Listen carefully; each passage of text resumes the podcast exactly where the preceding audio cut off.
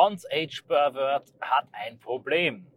Servus Leute, liebe Grüße aus Wien. Herzlich willkommen bei einer Audioanalyse, einem Epizykel einer Abnote zum Nahostkonflikt.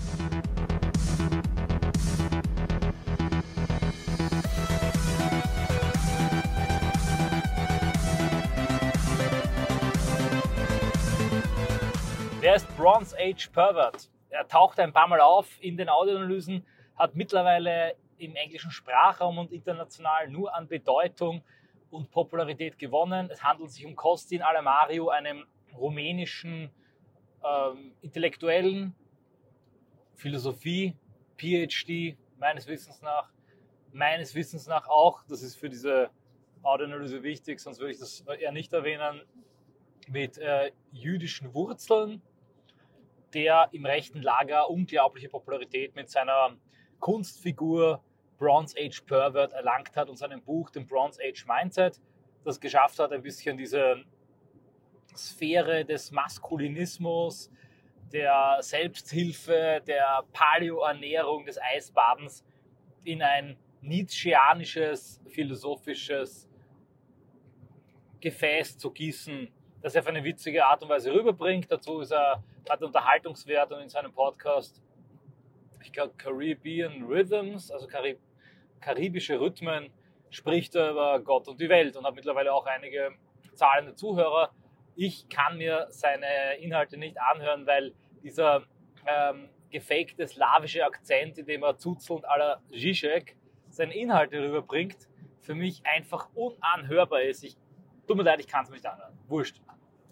Warum hat er jetzt ein Problem? Das war natürlich nur ein Teaser, ein Anreißer, ein Earcatcher, äh, um den Eyecatcher abzuwandeln, weil ähm, tatsächlich jetzt ein Streit entbrannt ist, den ich hochinteressant finde von einem philosophischen Standpunkt aus und über den ich auch einen Widerspruch hier nochmal unter die Lupe nehmen möchte.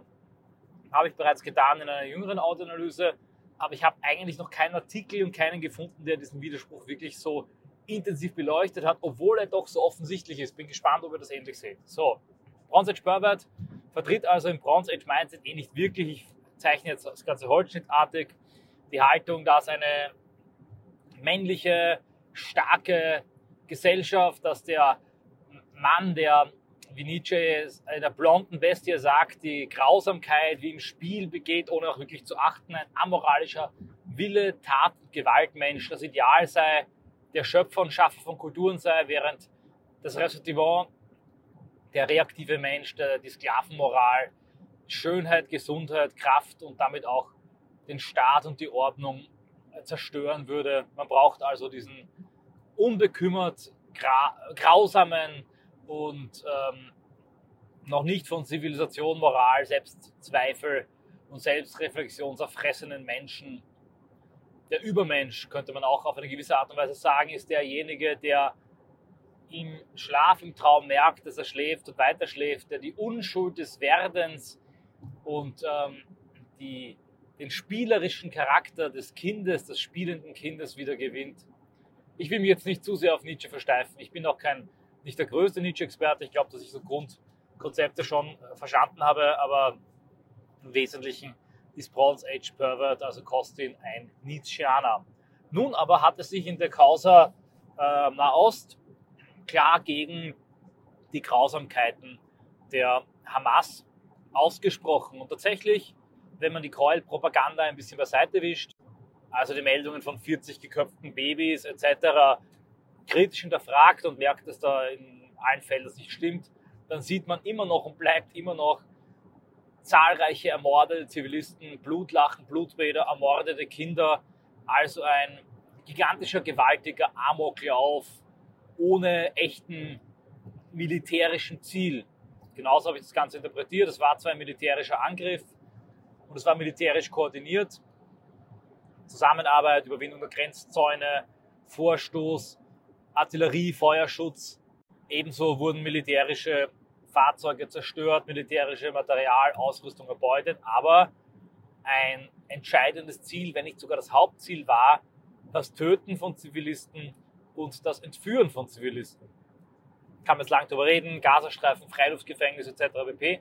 Aber die Tat für sich genommen ist natürlich zu kritisieren, wenn man Vergewaltigung, Mord etc. ablehnt. Das hat auch Bronze Age Pervert respektive Kostin getan.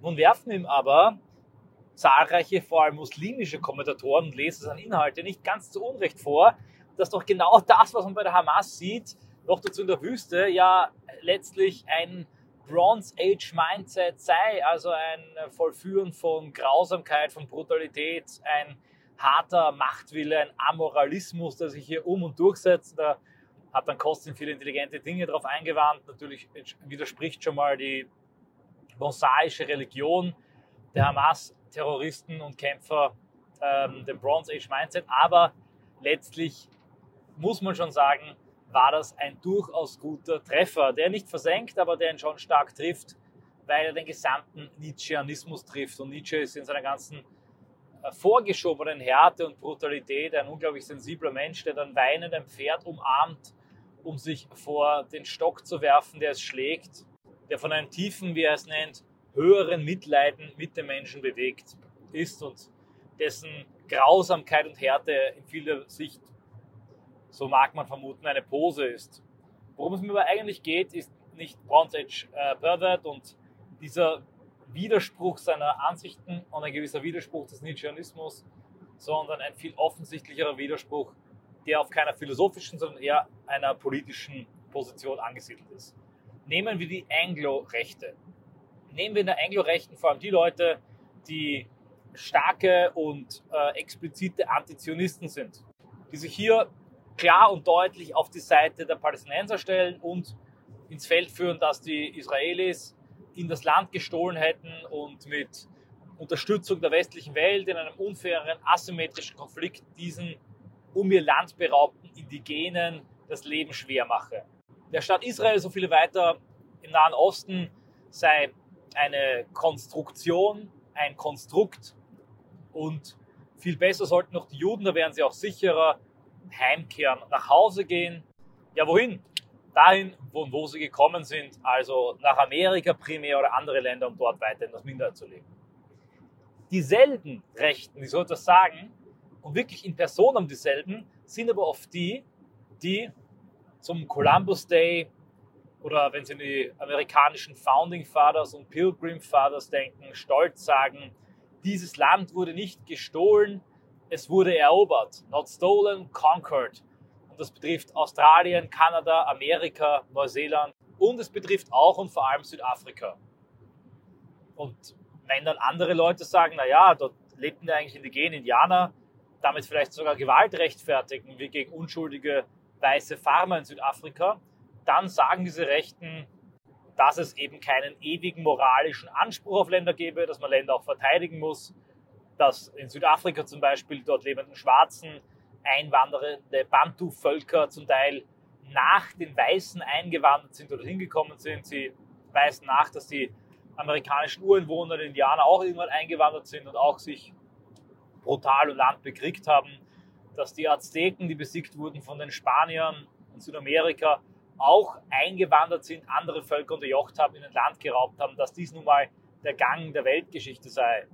Und dass man sich als weißer Europäer nicht dafür entschuldigen müsse, wie gut man darin sei, Länder zu erobern und wie effektiv man darin sei, dort industrielle Staaten, moderne Staaten aufzubauen. Ihr habt sicher schon gemerkt, worauf ich hier hinaus möchte. Ja, natürlich, all das kann man über Israel auch sagen. Ja, mehr noch, in Israel, im Staat Israel gibt es zumindest eine lange, Jahrtausende alte kulturelle Besiedlungs- und Wirkungsgeschichte der Juden und der Israelis, die nicht ähm, wenige der entscheidenden zentralen Gebäude in Jerusalem gebaut haben und auch immer dort eine gewisse Präsenz hatten. Zwar keine besonders große, aber doch. Den einwandernden Juden, insbesondere dann, wenn er ein sephardischer ist, verbindet also mit diesem Land sicher mehr als die einwandernden Pilgerväter und sonstige europäische Auswanderer mit den Vereinigten Staaten von Amerika, Australien, Kanada oder Neuseeland verbunden hat.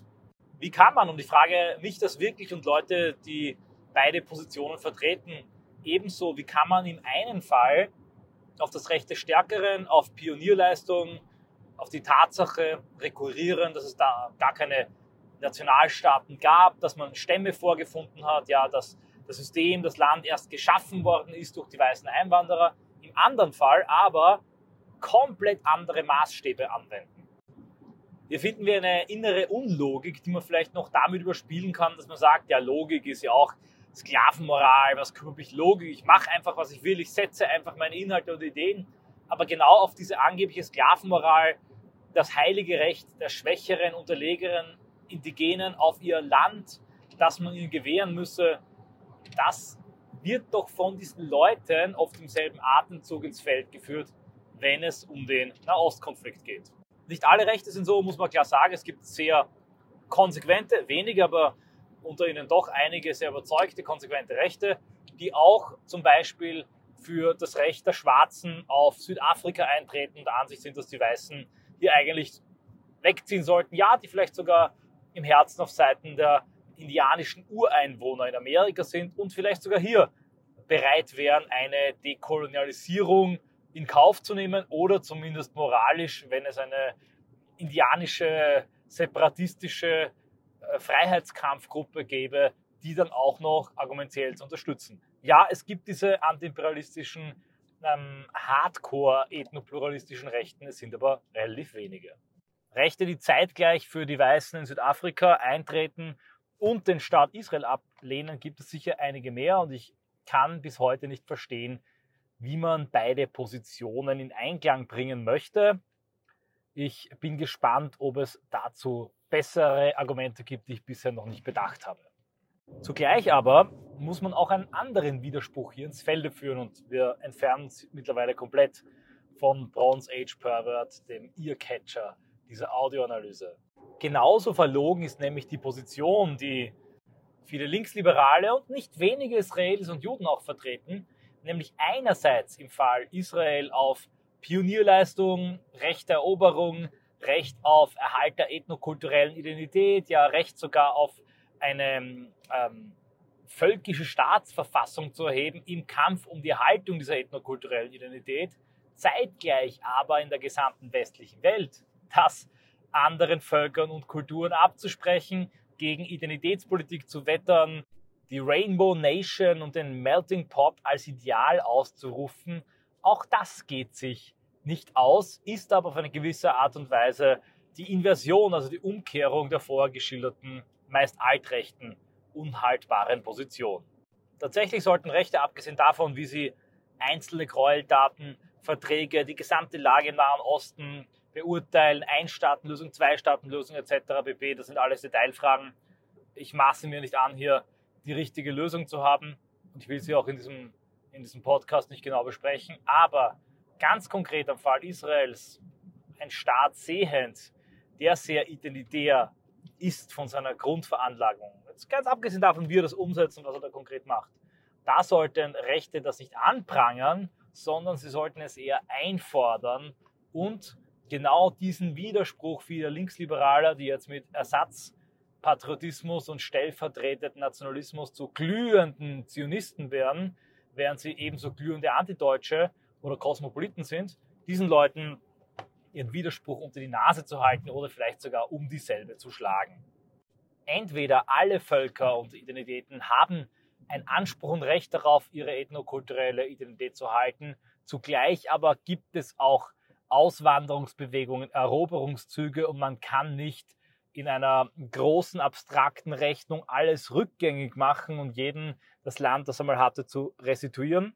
Umso mehr folgt daraus, dass man um das Land, das man gerade hat, kämpfen sollte, weil sich sonst neue Normalitäten ergeben. Auch die Türken hatten ja nicht immer Istanbul respektive Konstantinopel. Oder man geht davon aus, dass überhaupt niemand irgendwie einen Anspruch auf ein Land hat, alle Nationen sich auflösen sollten, alle nationalen Identitäten gestrig sind und die Zukunft der Welt die eine Menschheit sei. Die dritte mögliche Position, dass jeder ganz genau dorthin zurückgehen muss, wo er hergekommen ist und man die Urindigenen ausfindig machen muss und ihnen allein ihr Land geben, was maximale Rückwanderungsbewegungen von Australien bis hin zu Japan ja am Ende die Rückwanderung aller Menschen bis hin zur Ur-Eva zur Folge hätte. Diese Position ist natürlich so absurd, dass sie keiner einnehmen kann. Also entweder alle Völker haben ein Recht auf halt ihre Identität, aber zugleich gibt es halt auch Eroberungen, Veränderungen, Landnahmen, Staatenbildungen, die man nicht einfach rückgängig und abwickeln kann oder kein Volk. Tertium non datur und sowohl die antideutschen Israel-Fans als auch die altrechten Verteidiger der Buren und der Amerikaner des Weißen Amerikas, zugleich aber vor antizionistischem Zorn erglühen, sollten sich meiner Meinung nach irgendwann einmal entscheiden. Dazu kann ich Sie aber natürlich nicht zwingen. Wenn Sie wollen, können Sie auch weiterhin mit einem eklatanten Widerspruch, ja man könnte sogar sagen, mit der Lüge leben.